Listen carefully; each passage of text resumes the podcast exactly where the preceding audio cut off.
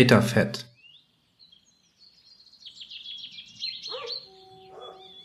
Paul saß gelangweilt vor einer Wärblechhütte und säuberte sich mit seinem Armeemesser die Fingernägel. In der mittäglichen Sonne, deren Kraft nur von dem wenige Zentimeter überstehenden Dach gemildert wurde, konnte man nicht viel mehr machen als rauchen, in der Nase bohren und vor sich hingrübeln. Vielleicht nicht einmal grübeln. Seine Gedanken krochen in einem Tempo durchs Gehirn, in dem Ahornsirup in Grießbrei einsank und waren von ähnlicher Klarheit. Wem galt nun seine Loyalität? Sollte er jemals in die Interzone zurückkehren, würde ein Leben am Rande des Existenzminimums auf ihn warten und er würde sich überwiegend im Untergrund halten müssen. Auf der Organic Farm hingegen war er Menschen begegnet, die ein ehrenwertes Ziel verfolgten, und er hatte Freundschaften geschlossen, die über das hinausgingen, was er in Berlin zwischen Leitbier und Kokain an Bekanntschaften pflegte. Hier fühlte er sich gut. Er war irgendwie clean geworden. Vielleicht stimmte ja das Gerücht, dass sie in der Interzone einer ständigen Dosis von Sedativa ausgesetzt waren. Jedenfalls kam er jetzt ohne die halblegalen Stimulantien aus, die in der Interzone üblich waren. Ein doppelter Espresso morgens und er war fit für den Tag. In Berlin hatte er konstant an einer Flasche hochkoffinierter Fructosate genuckelt. Und zu seiner größten Überraschung schien sich da etwas mit der Komiteesekretärin Rebecca anzubahnen. Sie suchte auffällig oft sein Büro auf und erkundigte sich über nebensächliche Dinge. Dann hatte sie ihn eines Tages gefragt, ob er mit ihr im See baden gehen wolle. In Pauls Magen rumorte es vor Aufregung. Er hatte Ja gesagt weniger aus Verwegenheit als vielmehr aus Mangel an einer plausiblen Ausrede. Und so hatte ihn seine Schüchternheit ausnahmsweise einmal zu einer Verabredung verholfen.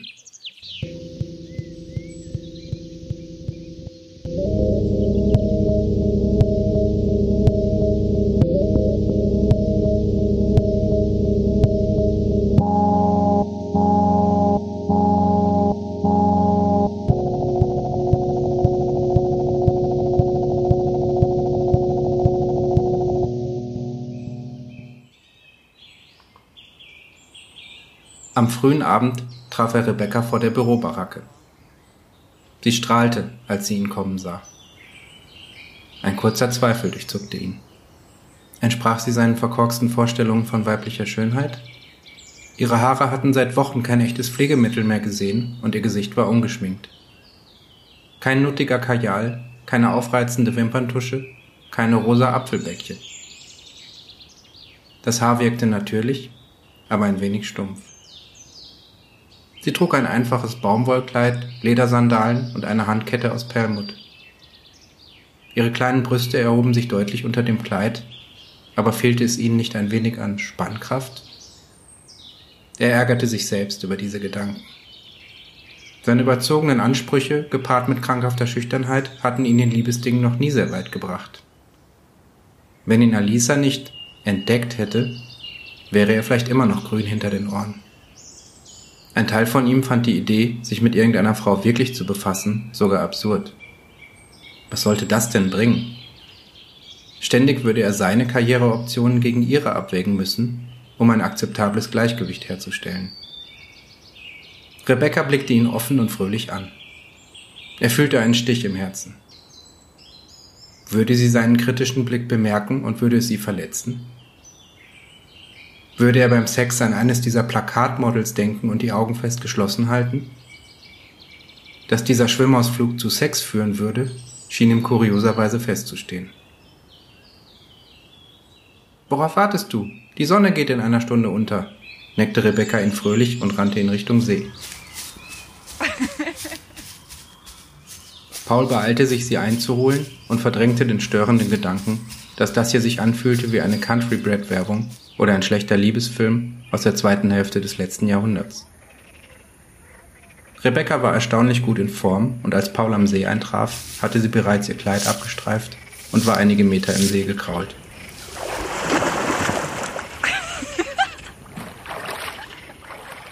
Paul suchte die Böschung erst einmal nach Käfern, Spinnen und ekligem Algenschlamm ab.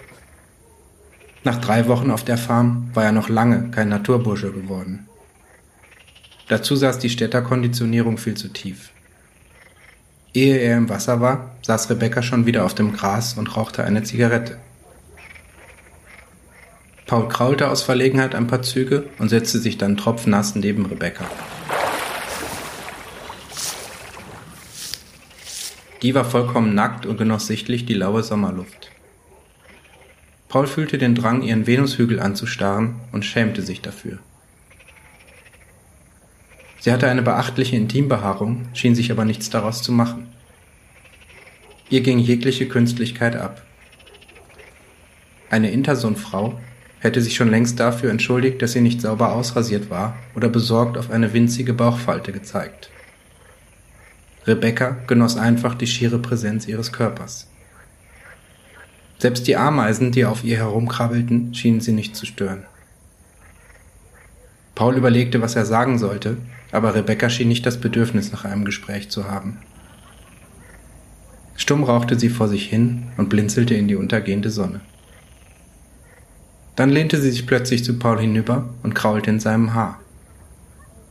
Paul zuckte zusammen und bereute es im selben Moment. Das war nicht erotisch gemeint, sondern eine ganz normale Geste der Körperpflege. Die Woofer untersuchten sich so, wie beiläufig, auf Hautveränderungen und Läuse. Es war eine fundamentale Geste der sozialen Gemeinschaft. Paul versuchte sich zu entspannen und ließ es über sich ergehen.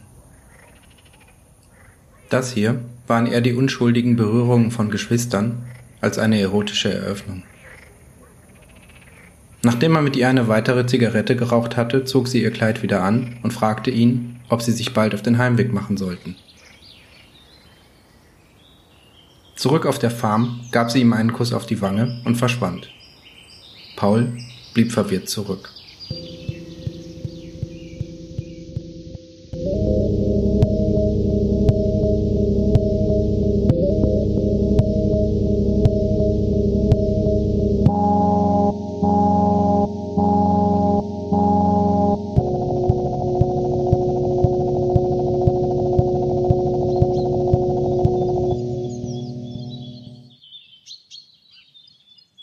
Folgenden Tagen verwirrte ihn Rebecca immer mehr. Sie warf ihm Blicke zu oder ging mit ihm eine Zigarette auf dem Hof rauchen, aber alles blieb in einem unverfänglichen Rahmen. Nie hätte Paul daraus die Aufforderung ableiten können, sie länger zu berühren oder sich irgendwelche Hoffnungen zu machen. Hoffnungen? War er nicht vor wenigen Tagen noch äußerst kritisch gegenüber Rebeccas unperfektem Körper gewesen? Jetzt erwischte er sich regelmäßig dabei, dass er beim Einschlafen an sie dachte. Wie wohl ihre leicht sonnenverbrannte Haut schmecken würde. Ihr animalischer Geruch war Gegenstand von wilden Träumen und er versuchte bei jeder Gelegenheit in ihre Nähe zu kommen. Und das Schlimmste war, sie schien es zu ahnen und sich immer weiter von ihm zu entfernen. Auch Simon schien ihm seit dem letzten Gespräch aus dem Weg zu gehen. Zumindest wirkte er bei den täglichen Besprechungen auffällig kurz angebunden. Paul beschloss, Rebecca bei nächster Gelegenheit auf ihr diesbezügliches Wissen anzusprechen. Weißt du eigentlich, woher ich komme? fragte er sie bei einer Zigarettenpause unvermittelt. Sie sah ihn abschätzend an. Ja, wieso fragst du? Ach, ich frage mich, wie viele von euch noch an meine Tarngeschichte glauben.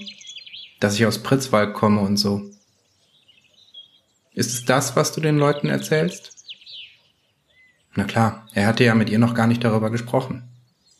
Er hatte sich darauf verlassen, dass die Gerüchteküche schon arbeiten und sich seine Geschichte von alleine verbreiten würde. Nun, es war das, was ich bei meiner Ankunft erzählt habe. Rebecca wühlte ungeduldig mit ihrem Fuß in einer Zigarettenkippe. Wir können das ja abkürzen, sagte sie genervt. Ich stehe Simon nah genug, um zu wissen, dass du ursprünglich aus der Hintersum gekommen bist und dass das Wachbataillon vom Liebenberger Bruch dich hier in der Pampa abgesetzt hat. Meinst du das? Ja, das meine ich, entgegnete Paul trotzig. Willst du wissen, wie es wirklich gewesen ist? Sie sah ihn forschend an und zuckte mit den Schultern. Ich war der Unterhändler von Dodikorp, der Wufer für die Arbeit in der Interson engagieren sollte. aber dabei ist irgendwas kolossal schiefgegangen. Das kann man wohl sagen. Die Interson ist jetzt komplett abgeriegelt, was die Netzwerkkommunikation angeht. Jeder, der hinausgeht, wird bis auf die kleinste Slate-Speicherkarte gefüllt. Und auch im Weltraum scheint einiges abzugehen. Ja, so scheint es. Aber ich habe keine Ahnung, worum es dabei geht. Ich sollte wohl zu meiner Verteidigung sagen, dass die meisten Intersom-Bewohner ziemlich abgeschirmt, um nicht zu sagen unmündig vor sich hin leben. Rebecca schnaubte verächtlich. Ich bin nicht länger ein Bewohner der Interzone, verteidigte sich Paul. Was nicht heißt, dass wir dir vertrauen können. Ich denke, du musst dir unser Vertrauen erst verdienen. Und wie stelle ich das an? Rebecca sah ihn lange und durchdringend an. In ihren Augen wechselten sich in rascher Folge widersprüchliche Signale ab. Ein Versprechen auf lange, intensive Nächte und gleichzeitig, als sich seine Pupillen reflexhaft weiteten, fühlte es sich an, als werde er von Röntgenstrahlen durchleuchtet. Ich denke, es ist Zeit, dass wir dich ein wenig über die Natur unseres Woofer-Netzwerkes aufklären.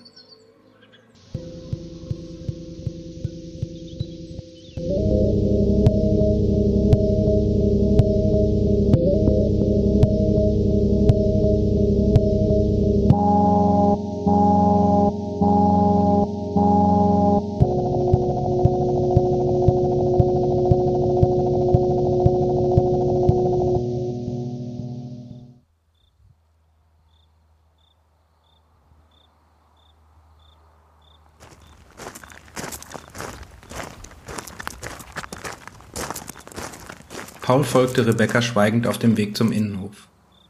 Dort ging der Kirmesboxer seine einsame Patrouille. Sie nickte ihm freundlich zu. Jonas, wie geht's? Der Kirmesboxer lächelte einfältig. Es ist an der Zeit, dass wir dem Neuen unser Kommunikationszentrum zeigen. Jonas nickte nachdenklich oder wackelte einfach nur viel zu lange mit dem Kopf, wie er es sich vermutlich bei anderen abgeschaut hatte. Paul versuchte sich vorzustellen, was wohl in den leeren Kammern dieses Schädels vor sich gehen mochte. Jonas stand auf und ging auf die Eisenkette zu. Umständlich schloss er sie auf, was ein enervierendes Rasseln verursachte.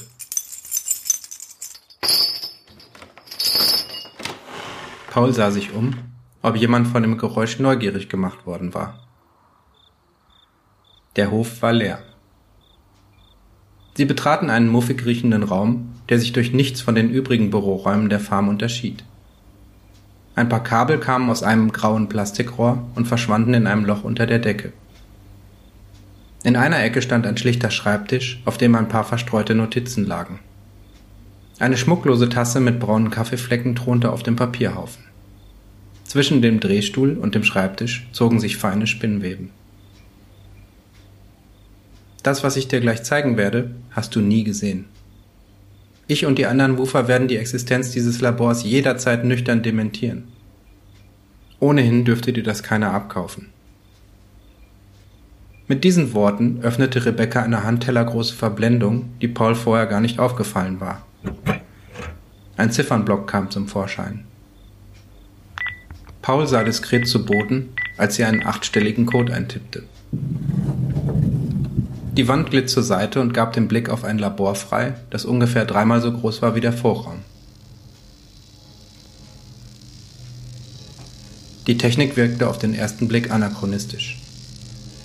Unisolierte Kabel kamen aus der Wand und endeten in einem großen Glaszylinder, der in der Mitte des Raumes stand und mit einer trüben Flüssigkeit gefüllt war.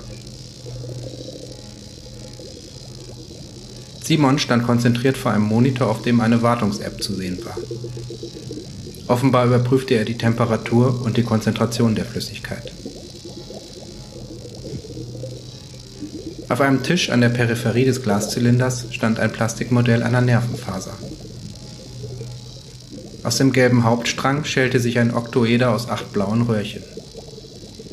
Eines dieser Röhrchen war länger als die anderen und verdickte sich, zur besseren Darstellbarkeit der Feinstruktur. Die Faser bestand aus kleinen roten und blauen Kapseln, auf die winzige Ziffern gedruckt waren. Für Paul sah das aus wie ein lächerlich überkomplexer Rechenschieber. Neben dem Modell lag ein weiterer Haufen Schmierpapier, auf den jemand kryptische Berechnungen gekritzelt hatte. Simon drehte sich zu den Neuankömmlingen um und deutete auf einen freien Stuhl. Paul setzte sich. Rebecca lehnte sich lässig an einen Labortisch, auf dem ein paar Slates lagen. Simon rollte einen zweiten Drehstuhl heran und setzte sich rittlings darauf. Rebecca sagt, wir können dir vertrauen. Paul wusste nicht, ob das eine Frage oder eine Feststellung war. Er zuckte nur mit den Schultern. Rebecca lächelte ihm aufmunternd zu.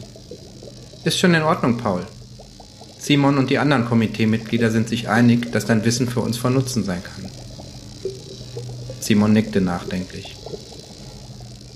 Was weißt du über organische Datenspeicher? fragte er dann. Ein forschungsintensiver Holzweg und zudem von den Ethikkommissionen der meisten Zonenregierungen unter Strafe gestellt, sagte Paul. Richtig. Es ist bisher keinem Neurowissenschaftler gelungen, neuronales Zellgewebe zu programmieren. Die feinen neuronalen Strukturen sind immer zusammengebrochen, sobald das Zellgewebe nicht mehr von außen stimuliert wurde. Paul nickte. Während seiner Ausbildung hatte er sich kurz für organische Speichertechniken interessiert bevor er sich entschlossen hatte, auf einfachere Weise sein Geld zu verdienen. Soweit zur offiziellen Forschung. Es wird dich nicht überraschen, dass die Nachbarländer etwas laxere Vorstellungen von Forschungsethik haben. Und im Grenzland wimmelt es geradezu von nichtmenschlichem Hirngewebe. Paul sah beunruhigt auf die braune Brühe in dem Glaszylinder. Jetzt meinte er, eine große, graue, blumenkohleartige Substanz zu erkennen, die im Zentrum des Glaszylinders lag. Ihm wurde flau im Magen. Bevor die Polen den europäischen Markt mit ausreichend programmierbarem organischen Hirngewebe fluten konnten, haben die internationalen Truppen die Grenzen dicht gemacht. Nicht auszudenken, was passieren würde, wenn dieses Zeug auf dem legalen Markt zu kaufen wäre. Simon wartete einen Moment, ehe er weitersprach. Vermutlich überlegte er, wie viel Wissen er unbesorgt an Paul weitergeben konnte. Er sah zu Rebecca, die jedoch nur mehrdeutig lächelte. Wir Wufer pflegen traditionell freundschaftliche Beziehungen zu unserem Nachbarland. Und mit dem Rohmaterial, das uns zur Verfügung stand, nun, sie selbst. Simon stand von seinem Stuhl auf und ging zu einem der Slates, die auf den Labortischen lagen. Er drückte ein paar Knöpfe und ein farbiges 3D-Modell drehte sich auf dem größten Monitor. Was du hier siehst, ist das herkömmliche Muster eines neuronalen Netzes. Ein Gitter aus feuernden Neuronen. Sieht fast aus wie ein Prozessorschaltplan, oder? Es liegt nahe, die Neuronen wie Flip-Flops oder Logikgatter zu interpretieren. Aber anscheinend ist bisher niemand auf die Idee gekommen, sich die Nervenzellen genauer anzusehen. Er zoomte stärker in das 3D-Modell herein, bis das Innere einer Nervenzelle zu sehen war. Das Innere des Zellkerns besteht aus röhrenförmigen Proteinstrukturen, den Mikrofilamenten. Und wie es aussieht, befindet sich hier die Grundlage dessen, was wir Bewusstsein nennen. Er deutete mit dem Finger auf die kleinen kapselförmigen Elemente, die Paul als digitale Version des Plastikmodells wiedererkannte. Das sind die Mikrotubuli der Nervenzellen. Ihre Bestandteile, so haben wir mit Hilfe eines amerikanischen Wissenschaftlers herausgefunden, liefern alle Elemente zur Konstruktion eines organischen Quantencomputers. Aber ein Quantencomputer ist instabil, stieß Paul erneut sein Schulwissen hervor war instabil, bevor wir die besonderen Eigenschaften der Nervenzellen entdeckt haben, grinste Simon triumphierend. Dann drückte er noch ein paar Knöpfe und eine kartenähnliche Projektion erschien. Paul erkannte darin das Territorium der Europäischen Union. In unregelmäßigen Abständen leuchteten blaue Punkte auf, die durch ein feines Netz von Linien miteinander verbunden waren.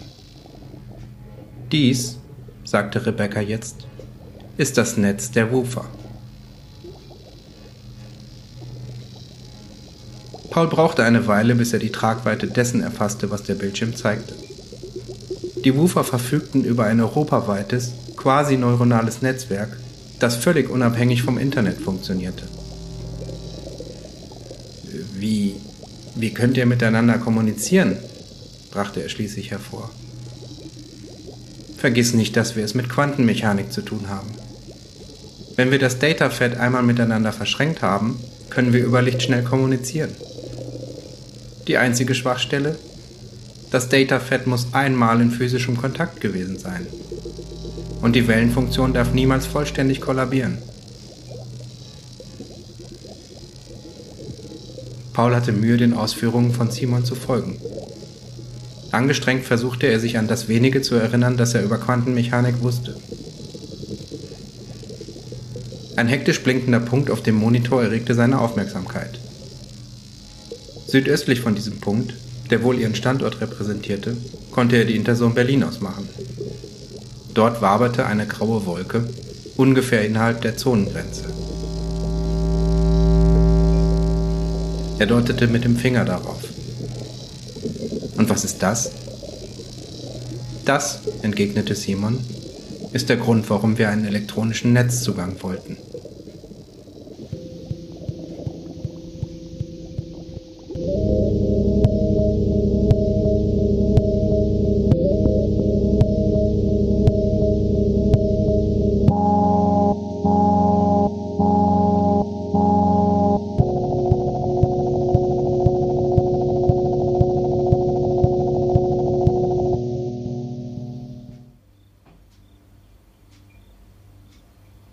Später saßen Rebecca, Simon und Paul in dem kleinen Versammlungsraum vor dem Labor und schwiegen. Paul nippte an einem Glas Wasser und fuhr sich immer wieder durchs Haar. Simon hielt ihm eine Dose mit selbstgedrehten Zigaretten hin. Paul fingerte dankbar eine heraus und bat um Feuer. Nachdem er ein paar tiefe Züge getan hatte, versuchte er seine Gedanken in Worte zu fassen. Jetzt ergibt es wirklich langsam Sinn, sagte er schließlich die informatorische Abregelung der Zone, das Verrücktspielen der Roundup-Erntemaschinen, das radikale Vorgehen des Militärs. Das alles wirkt wie eine Quarantäne, wie klassische Strategien zur Eindämmung einer Seuche, einer digitalen Seuche. Aber warum? Ich denke, das wissen Sie selbst noch nicht genau. Aber bevor Sie es nicht wissen, soll es keinesfalls dem politischen Gegner in die Hände fallen. Natürlich haben wir so unsere Thesen. Möchtest du wissen, was wir Wufer denken? Paul nickte. Wir denken, dass in der Interzone ein künstliches Bewusstsein emergiert ist und dass es sich bereits über den ganzen Globus ausgebreitet hat. Und jetzt jagen sie es durch das Netz, bis sie es auseinandernehmen, analysieren und kontrollieren können. Klingt eigentlich nicht unvernünftig, Wer weiß, was eine künstliche Intelligenz im Schilde führt. Es wäre grob fahrlässig, sie unkontrolliert über das Netz ausbreiten zu lassen. Simon warf Rebecca einen vielsagenden Blick zu. Was denn? Würdet ihr zulassen, dass sich eine fremde Intelligenz in eurem Netzwerk breit macht? Es ist nicht unser Netzwerk. Wir haben das Datafed von vornherein als Open Source angelegt. Wenn der Source Code einmal veröffentlicht ist, dann kann jeder Teil des Netzwerkes werden. Information wants to be free, sagte Paul spöttisch. Rebecca war wütend geworden. Genau, in deinem profitverseuchten Gehirn macht das vielleicht keinen Sinn, aber das ist genau das, was wir denken. Glaubst du ernsthaft, das Interson-Militär hat die Zukunft der Menschheit im Sinn? Die wollen das Bewusstsein domestizieren und kontrollieren, um es dann für den eigenen Vorteil zu benutzen. Vielleicht war es ja doch keine so gute Idee, dich in das Woofer-Netzwerk einzuweihen. Ach, kaum haben wir eine Meinungsverschiedenheit, gehöre ich wieder zum Feind? Das ist ja wirklich Open Source. Nun war es an Simon beruhigend einzuschreiten. Du wirst eine Gelegenheit bekommen, deine Loyalität unter Beweis zu stellen. Wenn du bereit dafür bist. Bereit wozu? Bereit, zurück in die Interson zu gehen. Paul blickte sie ratlos an. Ihr wollt mich wegschicken? Wir wollen dich mit einem Spezialauftrag in die Zone schicken. Erinnerst du dich noch, was ich über die physische Verschränkung des Datafeds gesagt habe? Paul wurde blass. Ich, ich soll eines dieser Dinger in die Zone schmuggeln? Vorbei an allen Checkpoints und ohne gültigen GMWS-Pass? Das ist Wahnsinn. Das überlassen wir deiner Fantasie. Dein Gepäck wird leicht sein. Nur ein winziges Stück Datafett. Das leider gut gekühlt werden muss, sagte Rebecca resigniert. Naja, du wirst halt mit einer merkwürdigen Kühltasche herumlaufen, sagte Simon. Diese Tasche darfst du nicht aus den Augen lassen und sie darf keinesfalls dem Militär in die Hände fallen. Wenn doch, muss sie sofort abgeschaltet werden, damit das Datafett zerfällt. Paul sah von Rebecca zu Simon und versuchte herauszufinden, ob sie es tatsächlich ernst meinten. Kann ich eine Nacht darüber schlafen? Natürlich.